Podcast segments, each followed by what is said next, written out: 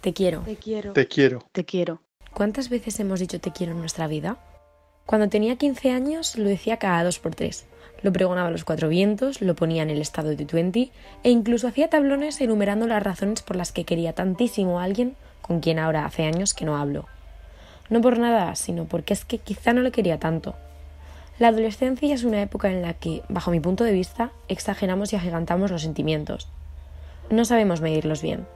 Decimos que queremos a alguien a las semanas o pocos meses de conocerle y le llamamos mejor amigo cuando ni siquiera sabe que tu pizza favorita no es ninguna porque ni siquiera te gusta la pizza. Te quiero. Cuando empiezas una relación te da vértigo decirlo, no vaya a ser que se asuste y no estamos para miedos. Luego se convierte en costumbre y mecánicamente lo decimos cada noche al despedirnos, porque si no, algo nos pasa, estamos enfadados o rayados. Hay ocasiones en las que no somos capaces de decirlo porque sí, no somos capaces de decirlo cuando estamos viendo una película y nos quedamos mirando a la otra persona embobados, dándonos cuenta de la suerte que hemos tenido encontrándole. No, no, no vaya a ser que le moleste. Está viendo la peli y no es tan importante para interrumpirla diciendo algo que ya sabe. Porque ya lo sabe, ¿no?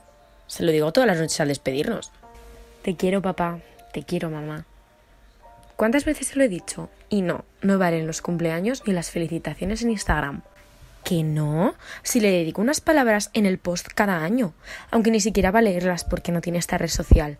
Pero yo lo pongo, ¿eh? Parrafaco, fotos desde que nací y por supuesto al final un te quiero en mayúsculas. ¿Y cuántas veces te has tumbado en el sofá junto a ellos, has cogido su brazo y les has dicho, jope, cuánto te quiero en los últimos años? Hay mil formas de decir te quiero, así como hay miles de tipos de te quiero. Hay te quiero de compromiso, hay te quiero de postureo, hay te quiero de te tengo cariño y ya está, y hay te quiero de verdad, y es una lástima que estos últimos, que son los verdaderamente importantes, los que se dicen sin venir a cuento, los que nacen de lo más dentro de uno mismo, los que surgen sin querer, los que de repente te das cuenta que existen, son los que menos decimos. ¿Y tú? ¿Cuántos te quiero has dicho en tu vida? Pero te digo de los de verdad. Te, quiero. Te